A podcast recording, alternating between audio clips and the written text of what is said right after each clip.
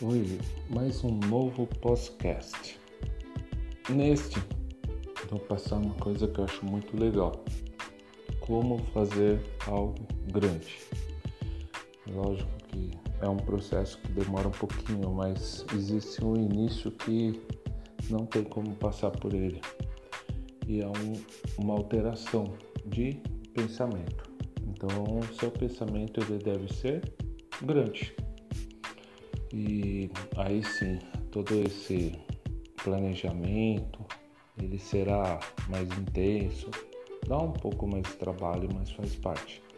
Então, primeiro passo para se construir ou fazer algo grande, não tem como. O pensamento ele deve ser amplo, extenso e essa modificação ela deve ocorrer internamente.